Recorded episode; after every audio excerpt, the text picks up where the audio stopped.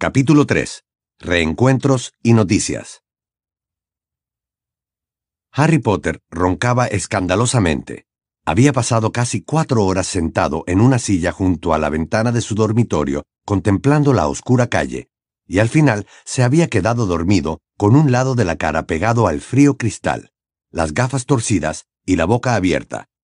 El resplandor anaranjado del farol que había frente a la casa hacía destellar la mancha de vaho que su aliento dejaba en la ventana, y la luz artificial le hacía palidecer el rostro que parecía el de un fantasma bajo la mata de desgreñado cabello negro. Había varios objetos y bastante porquería esparcidos por la habitación. Plumas de lechuza, corazones de manzana y envoltorios de caramelo cubrían el suelo. Unos libros de hechizos, entremezclados con una arrugada túnica, se hallaban encima de la cama, y sobre el escritorio, en medio de un charco de luz, un montón de periódicos. El titular de uno de estos rezaba Harry Potter, el elegido? Siguen circulando rumores acerca del misterioso altercado ocurrido recientemente en el Ministerio de Magia, durante el cual el que no debe ser nombrado fue visto de nuevo. No estamos autorizados a hablar de ello. No me pregunten nada. Manifestó ayer por la noche al salir del ministerio un nervioso desmemorizador que se negó a dar su nombre. No obstante, fuentes contrastadas del Ministerio de Magia han confirmado que dicho altercado se produjo en la legendaria Sala de las Profecías. Aunque por ahora los magos portavoces se han negado a confirmar la existencia de dicho lugar, cada vez un mayor número de miembros de la comunidad mágica cree que los mortífagos, que en la actualidad cumplen condena en Azkaban por entrada ilegal y tentativa de robo, pretendían robar una profecía. Se desconoce la naturaleza de esta, pero se especula con la posibilidad de que esté relacionada con Harry Potter, la única persona que ha sobrevivido una maldición asesina y que estuvo en el ministerio la noche en cuestión. Hay quienes llegan al extremo de llamar a Potter el elegido, pues creen que la profecía lo señala como el único que conseguirá librarnos de el que no debe ser nombrado. Se desconoce el paradero actual de la profecía, si es que existe, aunque... Continúa en página 2, columna 5. Junto a ese periódico había otro con el siguiente titular. Scringer sustituye a Fudge. La mayor parte de la primera plana la ocupaba una gran fotografía en blanco y negro de un hombre con espesa melena de león y el rostro muy castigado. La fotografía se movía. El hombre saludaba con la mano al techo. Rufus Scrimger antiguo jefe de la oficina de aurores del Departamento de Seguridad Mágica, ha sustituido a Cornelius Fudge en el cargo de ministro de magia. El nombramiento ha sido recibido con entusiasmo en buena parte de la comunidad mágica, aunque existen rumores de distanciamiento entre el nuevo ministro y Albus Dumbledore, recientemente rehabilitado como jefe de magos del Wizengamot. Estas diferencias surgieron horas después de que Scrimger tomara posesión del cargo, los representantes de Scrimger han admitido que el nuevo ministro se reunió con Dumbledore en cuanto ocupó el puesto supremo del ministerio, pero se han negado a comentar el contenido de la reunión. Como todo el mundo sabe, Albus Dumbledore continúa en página 3, columna 2. A la izquierda de ese periódico había otro doblado que mostraba un artículo titulado El Ministerio garantiza la seguridad de los alumnos. El recién nombrado ministro de Magia, Rufus Scrimger, ha hecho comentarios hoy sobre las nuevas y duras medidas adoptadas por su departamento para garantizar la seguridad de los alumnos que regresarán al colegio Hogwarts de Magia y Hechicería este otoño. Por razones obvias, el Ministerio no puede dar detalles de sus nuevos y estrictos planes de seguridad. Ha declarado el ministro, pero una persona con acceso a información confidencial ha develado que esas medidas incluyen hechizos y encantamientos defensivos, un complejo despliegue de contramaldiciones y un pequeño destacamento de aurores dedicados de manera exclusiva a la protección del colegio Hogwarts. La mayoría de la comunidad mágica parece satisfecha con la severa postura del ministro en relación con la seguridad de los alumnos. La señora Augusta Longbottom ha comentado a este periódico. Mi nieto Neville, que, por cierto es un gran amigo de Harry Potter, peleó a su lado contra los mortífagos en el ministerio en el mes de junio y... El resto del artículo estaba tapado por la gran jaula que le habían puesto encima.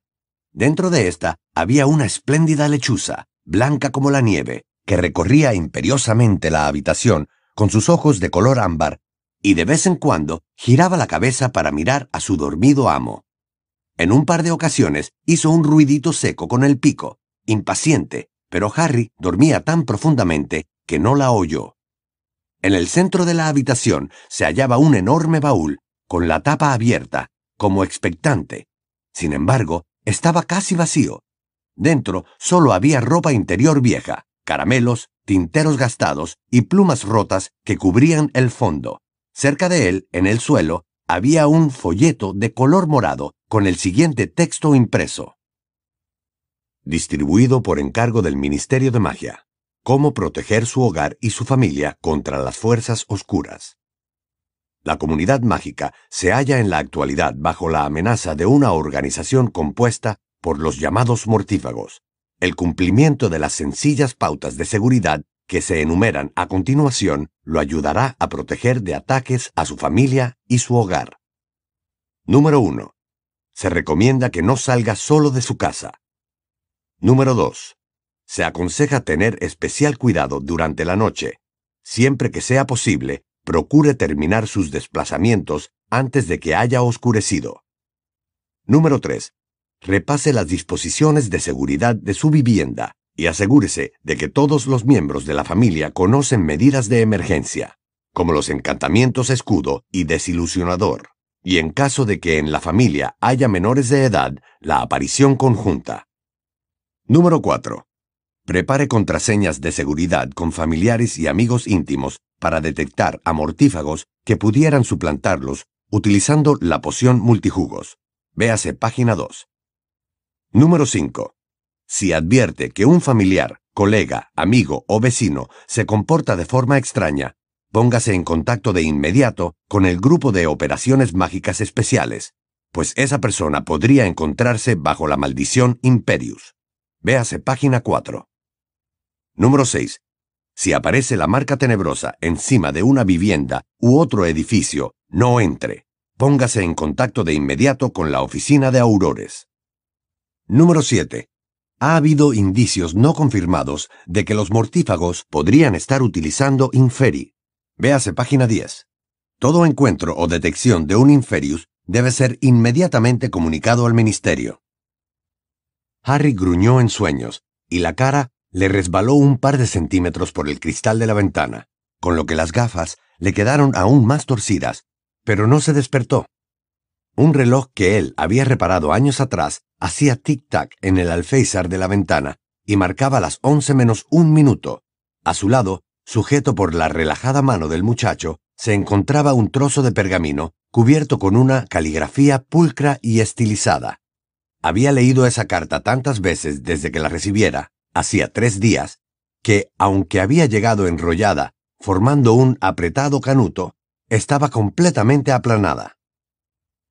Querido Harry, si te parece adecuado, iré al número 4 de Private Drive el próximo viernes a las 11 en punto de la noche para acompañarte a la madriguera, donde te han invitado a pasar el resto de las vacaciones escolares.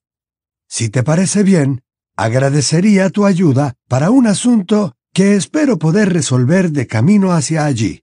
Te lo explicaré con más detalle cuando te vea. Por favor, envíame tu respuesta con este mismo búho. Hasta el próximo viernes. Atentamente, Albus Dumbledore. Harry se había apostado junto a la ventana de su dormitorio, por donde se veían bastante bien los dos extremos de Private Drive y desde las siete de la tarde le lanzaba miradas a la misiva cada pocos minutos, a pesar de que se la sabía de memoria. Era consciente de que no tenía sentido seguir releyendo las palabras de Dumbledore, a quien había enviado una respuesta afirmativa con el mismo búho como requería su remitente, y lo único que podía hacer era esperar. Dumbledore llegaría o no llegaría. Sin embargo, no había preparado el equipaje. Parecía imposible que fueran a rescatarlo de los Dursley cuando solo llevaba dos semanas con ellos. No conseguía librarse del presentimiento de que algo iba a salir mal. Su respuesta podría haberse perdido, o Dumbledore podría no ir a recogerlo. O tal vez éste ni siquiera había escrito la carta y se trataba de un truco, una broma o una trampa. Por eso no había querido hacer el equipaje, para luego llevarse un chasco y tener que vaciar el baúl. La única concesión que había hecho a la posibilidad de emprender un viaje era encerrar a su blanca lechuza, Hedwig, en la jaula. El minutero del reloj llegó al número 12 y el farol que había enfrente de la ventana se apagó. Harry despertó como si la repentina oscuridad fuera una señal de alarma. Se enderezó las gafas, despegó la mejilla del cristal y apretó la nariz contra la ventana para escudriñar la acera. Una alta figura ataviada con una capa larga y ondeante se acercaba por el sendero del jardín. El muchacho se puso en pie de un brinco, como impulsado por una descarga eléctrica. Derribó la silla y empezó a recoger del suelo todo lo que tenía a su alcance y a arrojarlo hacia el baúl. Acababa de lanzar una túnica, dos libros de hechizos y una bolsa de papas fritas cuando sonó el timbre de la puerta. Abajo, en el salón, Tío Vernon gritó. ¿Quién diablos será a estas horas de la noche? Harry se quedó inmóvil, con un telescopio de latón en una mano y un par de zapatos deportivos en la otra. Se le había olvidado avisar a los Dursley de que quizá Dumbledore se presentaría. Muy nervioso, y por eso mismo aguantándose la risa, saltó y abrió de un tirón la puerta de su dormitorio. Entonces oyó una voz grave que decía Buenas noches. Usted debe ser el señor Dursley. Supongo que Harry le habrá dicho que vendría a recogerlo. Corrió escaleras abajo, saltando los peldaños de dos en dos, pero a un par de metros del final se paró en seco, pues la experiencia le había enseñado a mantenerse fuera del alcance de la mano de su tío siempre que pudiese. En el umbral había un hombre alto y delgado, de barba y cabello plateados hasta la cintura. Llevaba unas gafas de media luna apoyadas en la torcida nariz e iba ataviado con una larga capa de viaje negra y un sombrero puntiagudo. Vernon Dursley, vestido con un batín morado y cuyo bigote era casi tan poblado como el de Dumbledore, aunque todavía negro, miraba de hito en hito a su visitante como si no diera crédito a sus diminutos ojos. A juzgar por su expresión de asombro e incredulidad, diría que Harry no le advirtió de mi llegada. Rectificó Dumbledore con simpatía. Aún así, supongamos que usted me ha invitado amablemente a entrar en su casa. No es aconsejable entretenerse en los umbrales en estos tiempos difíciles. Entró con elegancia y cerró la puerta detrás de sí. Ha pasado mucho tiempo desde mi anterior visita, comentó, escrutando a tío Vernon desde su ganchuda nariz. Permítame decirle que sus agapantos están creciendo muy bien. Son plantas magníficas. Vernon Dursley permanecía mudo. Harry sabía que su tío recobraría el habla, y muy pronto, la palpitante vena de su sien estaba alcanzando el punto de peligro. Pero, al parecer, algo en relación con Dumbledore lo había dejado temporalmente sin respiración. Quizás se debía a su notorio aspecto de mago, o a que hasta tío Vernon se daba cuenta de que se hallaba ante un hombre a quien difícilmente podría intimidar. Ah, Harry, buenas noches, dijo Dumbledore, mirándolo a través de sus gafas de media luna con expresión radiante. Excelente, excelente. Al parecer, esas palabras provocaron a tío Vernon. Era evidente que, en su opinión, cualquiera que mirara a Harry y dijera excelente, tenía que ser por fuerza una persona con la que él nunca estaría de acuerdo. No quisiera parecer maleducado. Empezó con un tono que cargaba de grosería cada sílaba. Y sin embargo, lamentablemente, los casos de mala educación involuntaria se producen con una frecuencia alarmante. Lo cortó Dumbledore con gravedad. A veces resulta mejor no decir nada, amigo mío. Ah, y esta debe de ser Petunia. La puerta de la cocina se había abierto, y allí estaba plantada la tía de Harry, con sus guantes de goma, y su bata de entrecasa encima del camisón. Era evidente que estaba en plena limpieza de las superficies de la cocina, una tarea que realizaba todos los días antes de acostarse. Su cara de caballo no revelaba otra cosa que conmoción. Albus Dumbledore. Se presentó Dumbledore al ver que tío Vernon no reaccionaba. Nos hemos escrito, ¿no es así? Harry lo consideró una extraña manera de recordarle a tía Petunia que en una ocasión le había enviado una carta explosiva, pero ella no se dio por aludida. Y ese debe de ser su hijo Dudley, ¿verdad?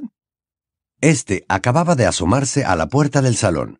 Su enorme y rubia cabeza, emergiendo del cuello de la pijama a rayas, parecía incorpórea, y tenía la boca abierta en un asustado gesto de asombro. Dumbledore esperó unos instantes, tal vez para ver si alguno de los Dursley pensaba decir algo, pero como el silencio se prolongaba, sonrió y preguntó ¿Qué les parece si suponemos que me han invitado a entrar en el salón? Dudley se apartó como pudo cuando el anciano mago pasó por su lado. Harry, que todavía sostenía el telescopio y los zapatos deportivos, salvó de un salto los pocos peldaños que quedaban hasta el suelo y lo siguió. Dumbledore se sentó en la butaca más cercana al fuego y contempló el salón con gesto de benévolo interés. Parecía completamente fuera de lugar. ¿No... no nos vamos, señor? preguntó Harry con ansiedad. Sí, eh, claro que sí, pero antes tenemos que hablar de varias cosas y prefiero no hacerlo al aire libre. Solo abusaremos un poco más de la hospitalidad de tus tíos.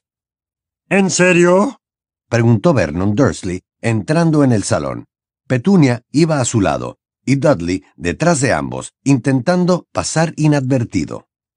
Sí, confirmó Dumbledore con naturalidad. Así es. Sacó su varita mágica tan deprisa que Harry apenas la vio y la hizo cimbrar rápidamente. El sofá salió despedido y golpeó las corvas de los tres Dursley, que cayeron sentados en él. Con otra sacudida de la varita, el sofá retrocedió hasta su posición original. Más vale que se pongan cómodos, añadió el mago con gentileza. Cuando Dumbledore se guardó la varita en el bolsillo, Harry se fijó en que tenía la mano ennegrecida y apergaminada, daba la impresión de que la carne se le había consumido. Señor, ¿qué le ha pasado en la... Luego, Harry, lo interrumpió. Siéntate, por favor. El muchacho ocupó la butaca que quedaba y decidió no mirar a los Dursley, que parecían víctimas de un hechizo aturdidor. Lo lógico sería suponer que iban a ofrecerme un refrigerio, le dijo Dumbledore a tío Vernon. Pero, por lo visto, hasta ahora, eso denotaría un optimismo que raya en el idealismo. Con una tercera sacudida de la varita, materializó una polvorienta botella y cinco copas. La botella se inclinó y vertió una generosa medida de un líquido color miel en las copas, que a continuación levitaron hasta cada uno de los presentes.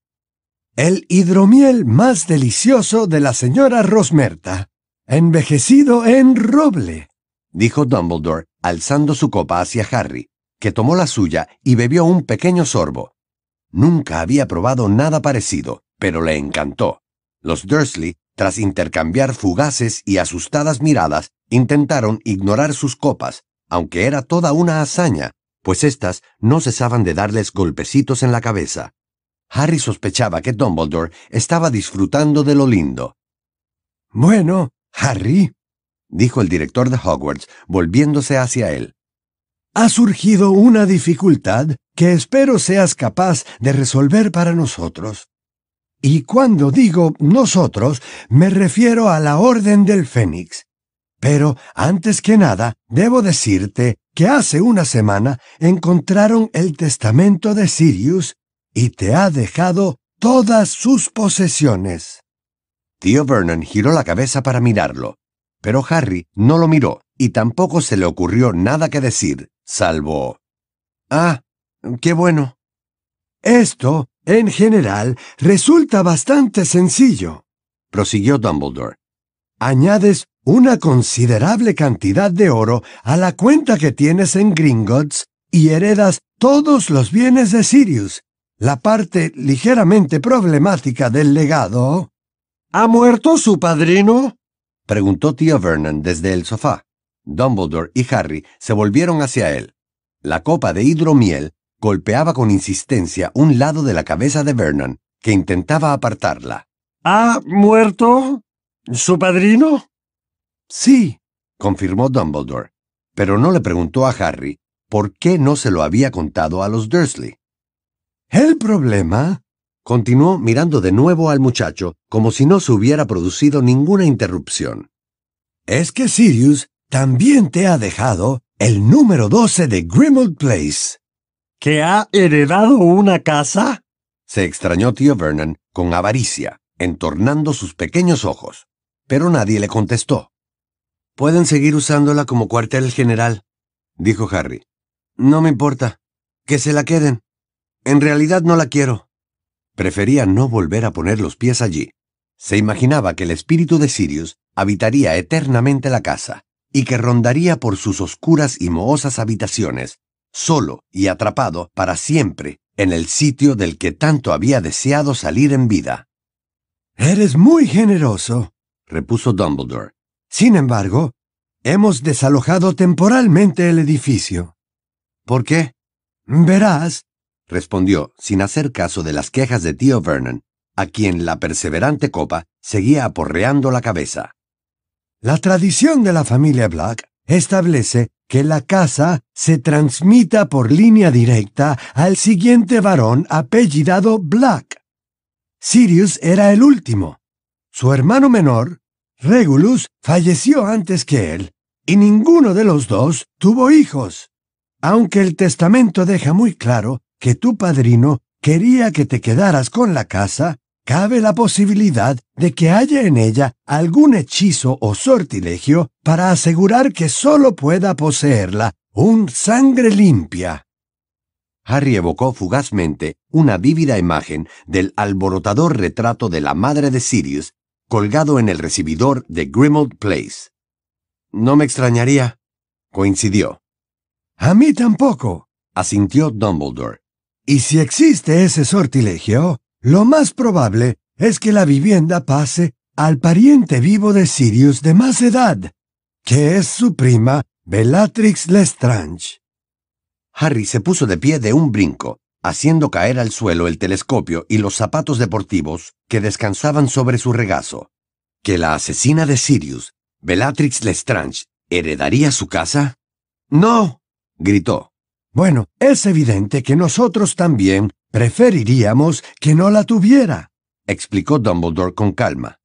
La situación plantea un sinfín de complicaciones. No sabemos, por ejemplo, si los sortilegios que le hemos hecho a la casa para que no se descubra su ubicación seguirán funcionando ahora que Sirius ya no es el propietario.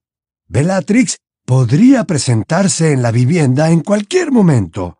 Como es lógico, hemos decidido abandonar el edificio hasta que se aclaren todas las cuestiones.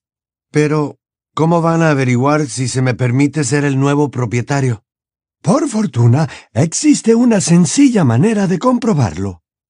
Dejó su copa vacía en una mesita que había junto a la butaca, pero, antes de que pudiera hacer nada más, tío Vernon exclamó. ¿Quiere hacer el favor de quitarnos de encima estas malditas copas? Harry vio a los tres Dursley protegiéndose la cabeza con los brazos mientras las copas les propinaban fuertes golpes en el cráneo y salpicaban su contenido por todas partes. ¡Ay! Lo siento mucho. se disculpó Dumbledore y volvió a levantar su varita. Las tres copas se desvanecieron. Pero habría sido de mejor educación que se lo bebieran.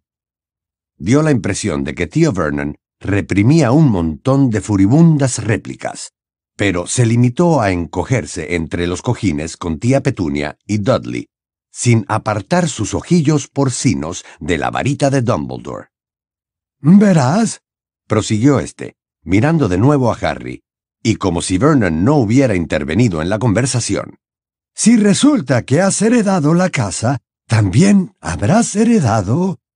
Agitó la varita por quinta vez, se oyó un fuerte crack y apareció un elfo doméstico con una narizota similar a un hocico, enormes orejas de murciélago y unos grandes ojos inyectados en sangre.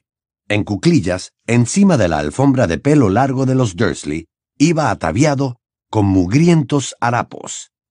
Tía Petunia soltó un espeluznante chillido. En su casa jamás había entrado una criatura tan asquerosa como esa. Dudley, que iba descalzo, levantó sus grandes y rosados pies del suelo y los mantuvo en alto, como si creyera que aquella criatura podría trepar por los pantalones de su pijama. Tío Vernon bramó. ¿Qué demonios es eso? Ah, Creature. Terminó Dumbledore. Creature no quiere, Creature no quiere, Creature no quiere. Protestó el elfo doméstico con voz ronca y casi tan atronadora como la de tío Vernon, al mismo tiempo que daba fuertes pisotones con sus largos y deformes pies y se tiraba de las orejas. Creature es de la señorita Bellatrix. Sí, señor. Creature es de los Black. Creature quiere a su nueva ama. Creature no se irá con el mocoso Potter. Creature no quiere, no quiere, no quiere. ¿Cómo ves, Harry? Continuó Dumbledore, elevando la voz para superponerse a los gritos del elfo. Creature muestra cierta reticencia a que seas su amo. No me importa, repitió Harry, mirando con desprecio al elfo doméstico, que no paraba de retorcerse y dar pisotones. No lo quiero. No quiere, no quiere, no quiere. ¿Prefieres que pase a ser propiedad de Bellatrix Lestrange? ¿Tienes en cuenta que ha estado un año entero en el cuartel general de la Orden del Fénix? No quiere, no quiere, no quiere. Harry miró a Dumbledore. Sabía que no debían permitir que Creature se fuera a vivir con Bellatrix Lestrange, pero le repugnaba la idea de ser su propietario, de ser el responsable de la criatura que había traicionado a Sirius. Dale una orden, propuso Dumbledore. Si te pertenece, tendrá que obedecerte. Si no, habrá que pensar en otra manera de mantenerlo alejado de su legítima propietaria. No quiere, no quiere, no quiere, no quiere. Creature gritaba a pleno pulmón, y a Harry solo se le ocurrió decir Cállate, Creature. Por un momento pareció que éste iba a asfixiarse. Se agarró el cuello mientras seguía moviendo la boca con furia. Los ojos se le salían de las órbitas. Después de tragar varias veces saliva con grandes aspavientos, se tiró boca abajo sobre la alfombra. Tía Petunia soltó un gemido y se puso a golpear el suelo con pies y manos, entregándose a una violenta pero silenciosa pataleta. Bueno, eso simplifica las cosas, observó Dumbledore con buen humor. Por lo visto, Sirius sabía lo que hacía. Eres el legítimo heredero del número 12 de Grimald Place y de Creature. ¿Tengo que quedarme con él? preguntó Harry horrorizado, mientras el elfo doméstico se retorcía a sus pies. Si no quieres, no, contestó el mago. Y si me permites una sugerencia, podrías enviarlo a trabajar en las cocinas de Hogwarts. De ese modo, los otros elfos domésticos lo vigilarían. Sí, dijo Harry con alivio. Sí, eso haré. Hmm, Creature, quiero que vayas a Hogwarts y trabajes en las cocinas con los otros elfos domésticos. Creature, que se había quedado tumbado de espaldas con los brazos y las piernas en el aire, miró a Harry con profundo odio y, con otro fuerte crack, desapareció. Muy bien, prosiguió Dumbledore. También hay que resolver el asunto del hipogrifo Buckbeak. Hagrid lo ha cuidado desde que murió Sirius, pero ahora es tuyo. Así que si prefieres disponer otra cosa... No, respondió Harry. Puede quedarse con Hagrid. Creo que Buckbeak lo preferirá. Hagrid estará encantado, asintió Dumbledore sonriendo. Se alegró mucho de volver a verlo por cierto, decidimos, por la propia seguridad del hipogrifo, cambiarle el nombre y, de momento, llamarlo Witherwings. Aunque dudo mucho que el ministerio llegue a sospechar jamás que es el mismo hipogrifo que una vez condenaron a muerte. Y ahora, Harry, Eh, ¿Tienes el baúl preparado? ¿Dudabas que fuera a venir? inquirió el mago con sagacidad. Subo un momento y vuelvo enseguida, contestó Harry, y se apresuró a recoger el telescopio y los zapatos. Tardó poco más de diez minutos en reunir todo lo que necesitaba. Por fin consiguió rescatar su capa invisible de debajo de la cama, enroscar el tapón del tarro de tinta pluricolor y cerrar la tapa del baúl con el caldero dentro. Luego, tirando del baúl con una mano y sujetando con la otra la jaula de Hedwig, bajó la escalera. Se llevó un chasco al ver que Dumbledore no lo esperaba en el recibidor, lo cual significaba que tenía que volver al salón. Nadie decía nada. El anciano profesor tarareaba con la boca cerrada. Al parecer se sentía a gusto y relajado, pero la atmósfera habría podido cortarse con un cuchillo.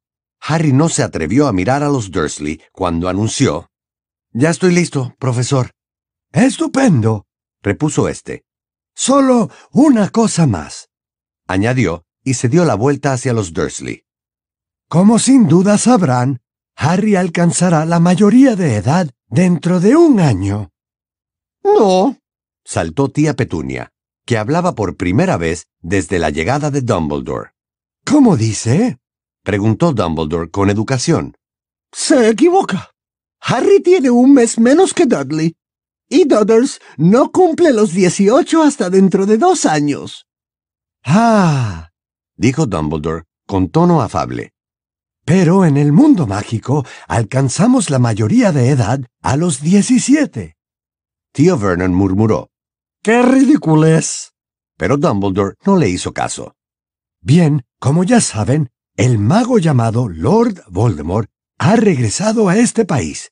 La comunidad mágica se encuentra en una situación de guerra abierta, y Harry, a quien Voldemort ya ha intentado matar en diversas ocasiones, corre mayor peligro ahora que el día en que lo dejé frente a la puerta de esta casa hace quince años con una carta que explicaba cómo habían muerto sus padres y expresaba mis deseos de que ustedes lo cuidaran como si fuera un hijo propio.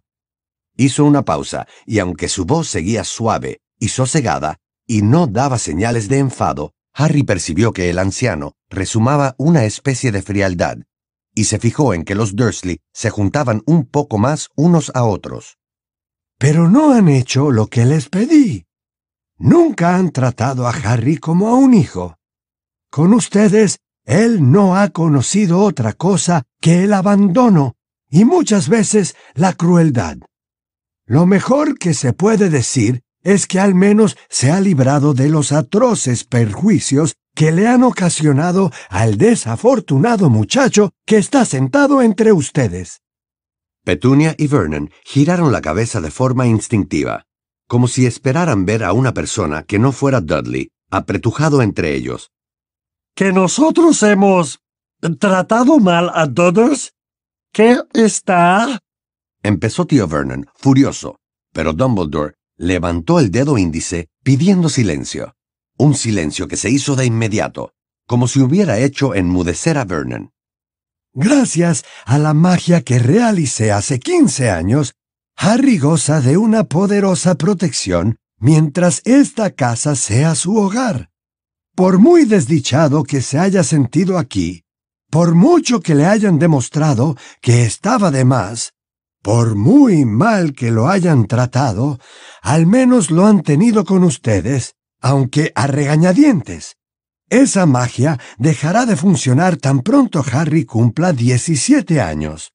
Dicho de otro modo, en cuanto se convierta en un adulto.